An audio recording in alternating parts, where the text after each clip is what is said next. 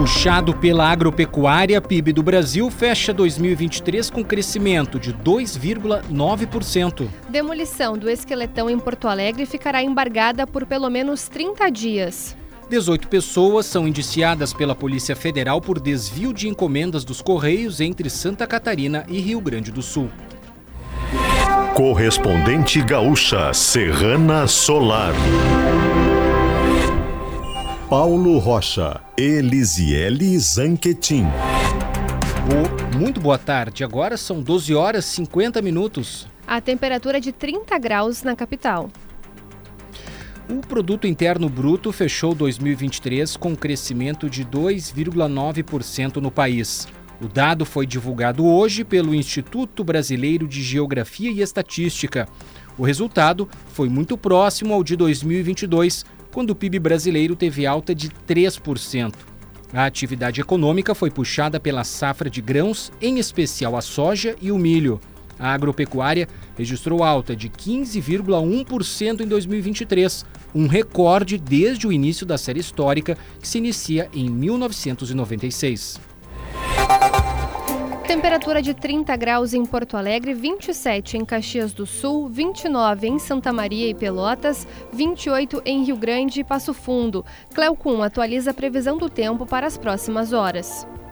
Agora à tarde, a expectativa é de um comportamento de tempo sem chuva e quente aqui no estado. Principalmente a gente tem uma sensação de abafamento, porque tem umidade, só ela não é tão grande quanto dias anteriores. A expectativa é de um tempo bastante quente também para amanhã. A princípio, sem chuva hoje e sem chuva também durante o sábado. Agora, no domingo, um calor abafado traz pancadas de chuva à tarde para praticamente todas as áreas do Rio Grande do Sul.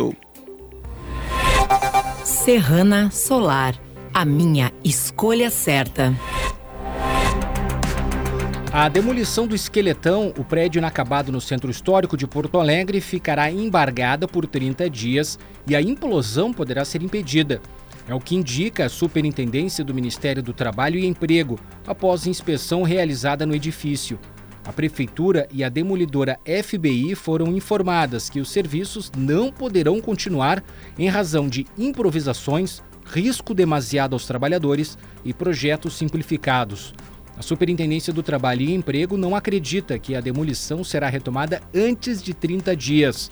Somente após uma nova vistoria com todas as adequações feitas, a empresa será autorizada a seguir com os trabalhos. 18 pessoas foram indiciadas pela Polícia Federal por desvio de encomendas dos Correios entre Santa Catarina e Rio Grande do Sul. O inquérito apontou crimes como furto e receptação qualificados, organização criminosa, lavagem de dinheiro, tráfico internacional de drogas e uso clandestino de rádio transceptor. A investigação apontou que o, que o grupo criminoso interceptava caminhões dos Correios, retirava encomendas de alto valor e utilizava lacres falsos para evitar suspeitas de violação no compartimento de cargas. As ações ocorriam entre Joinville, em Santa Catarina, e Porto Alegre. Conforme a Polícia Federal, motoristas que prestavam o serviço terceirizado aos Correios faziam parte do esquema. Os produtos furtados eram armazenados em um depósito e comercializados por meio de uma plataforma de vendas online. Até o momento, a Polícia Federal confirmou que já identificou e restituiu 113 mil reais em encomendas e estima que o prejuízo aos Correios pode superar um milhão de reais. Além disso, nove pessoas foram presas e 14 veículos e contas bancárias bloqueadas judicialmente. Ainda nesta edição, Estado registra nova morte por dengue e Porto Alegre define ações para Dia Nacional de Mobilização contra a Doença. Delegada afirma que a agressão sofrida por porteiro na capital teve motivação racista ficou mais fácil adquirir o seu sistema fotovoltaico Serrana Solar. Procure instaladores parceiros e conheça linhas de crédito solar. O Ministério das Relações Exteriores do Brasil voltou a criticar hoje o governo de Israel, no dia seguinte ao registro de mortes de dezenas de civis que esperavam em fila por ajuda humanitária em Gaza. O Itamaraty divulgou, divulgou nota em que afirma que o governo de Benjamin Netanyahu volta a mostrar por ações e declarações que a ação militar em Gaza não tem qualquer limite ético ou legal. Ontem, o grupo terrorista Hamas relatou que mais de 110 civis palestinos foram mortos por tiros das tropas israelenses, enquanto esperavam por ajuda humanitária ao lado de caminhões. O governo de Israel justificou que os disparos de militares em situação de pressão resultaram na morte de aproximadamente 10 civis, atribuindo a maioria das mortes e ferimentos à aglomeração e aos saques aos caminhões, os quais teriam causado atropelamentos e pisoteamentos. O Centro Estadual de Vigilância em Saúde confirmou hoje a nona morte por dengue no Rio Grande do Sul. Trata-se de um homem de 59 anos, residente em Canoas e que possuía comorbidades.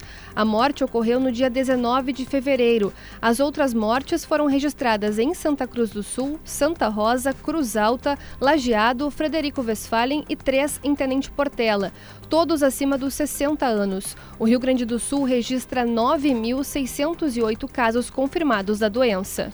A Prefeitura de Porto Alegre definiu as ações que serão realizadas na capital em alusão ao dia D contra a doença no sábado.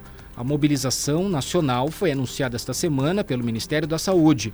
Em Porto Alegre, agentes da Secretaria Municipal de Saúde atuarão nos bairros Navegantes, na Zona Norte, e Cristal, na Zona Sul.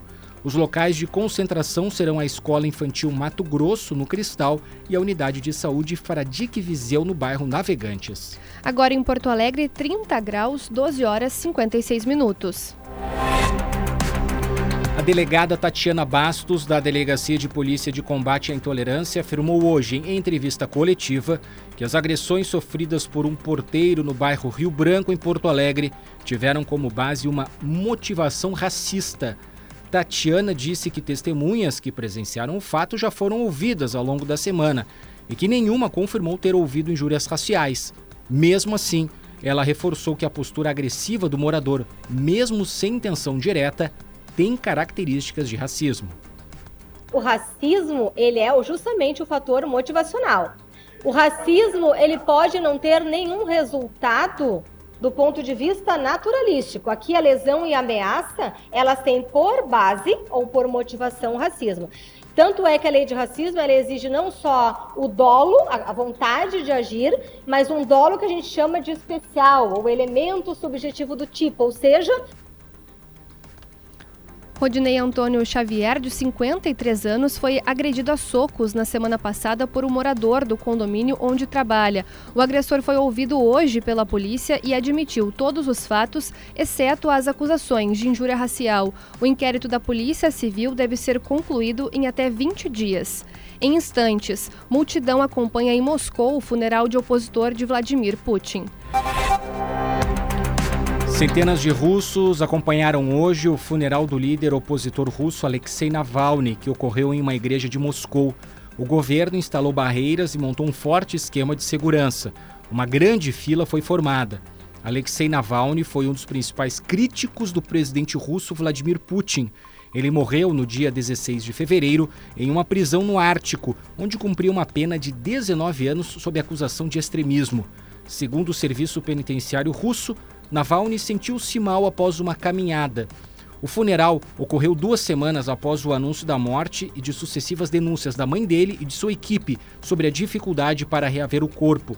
O sepultamento ocorreu em um cemitério a 30 minutos de distância da igreja.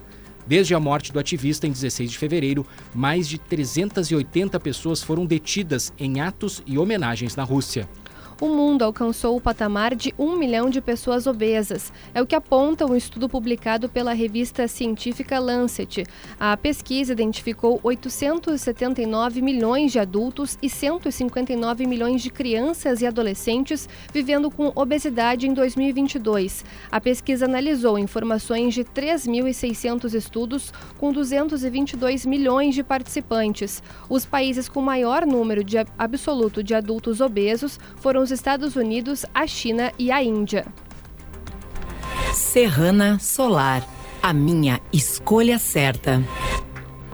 Você encontra o correspondente gaúcha Serrana Solar na íntegra, além do conteúdo completo das notícias e reportagens com fotos e vídeos em GZH. A próxima edição será às 18 horas e 50 minutos. Boa tarde.